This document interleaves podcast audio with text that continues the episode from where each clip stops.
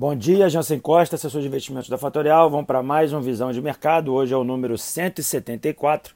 Hoje é dia 10 de dezembro, 8 horas da manhã. Mercados em compasso de espera para a reunião do Banco Central Europeu depois de uma realização no pregão de ontem. Falando aqui sobre mundo, vamos começar pela Inglaterra. O assunto Brexit nunca termina. Negociações até domingo.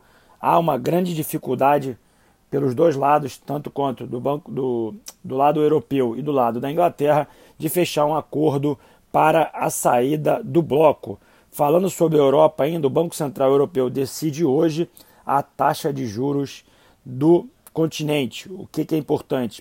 Há esperado, é esperado uma manutenção da taxa de juros, porém a fala da presidente deverá ser bastante importante. É esperado novos estímulos para a região e também um indicativo de como o Banco Central Europeu vai lidar com essa relação entre euro e dólar que está na casa do 1,20, ficando o país, né, a região, muito cara em relação ao dólar. Falando ainda sobre a União Europeia, ela chegou no acordo com a Polônia e com a Hungria para a liberação do pacote já anteriormente votado de 1,8 trilhões de euros que estava emperrado em função das políticas não democráticas desses dois países.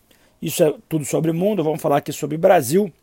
Hoje inicia a negociação da Redditor, que é o papel, o segundo maior IPO da história aí do país. E também tivemos ontem a definição da taxa de juros do Copom. O Copom manteve a taxa de juros a 2% por ano, por ano, mas o comunicado foi um pouco mais duro daquilo que era esperado pelo mercado.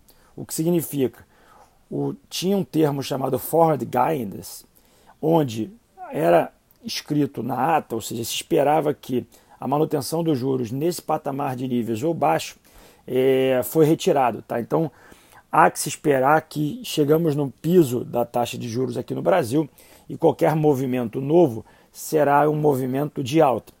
Isso não está claro na ata, mas obviamente o mercado já deve entender que o Banco Central está de olho na inflação. Isso deve gerar um processo de achatamento da curva de juros uh, para hoje. Tá? Então, o que significa achatamento é os vértices mais longos, ou seja, os vencimentos mais longos, 2025, 2027, 2030, 2050, deverão ficar mais baixos menos inclinada a curva. Então, fletar né, significa ficar na horizontal, um termo que as pessoas aqui no mercado financeiro usam em inglês.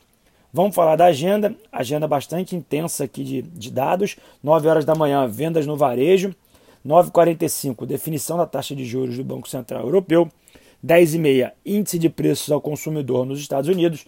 E às 10h30 também é a coletiva do Banco Central Europeu com a sua presidente.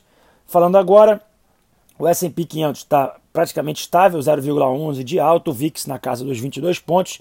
Destaque aqui hoje para a alta do minério de ferro e também do petróleo. Petróleo chegando a quase 50 dólares o barril, sobe 1,82. De olho em Petro e de olho em Vale do Rio Doce.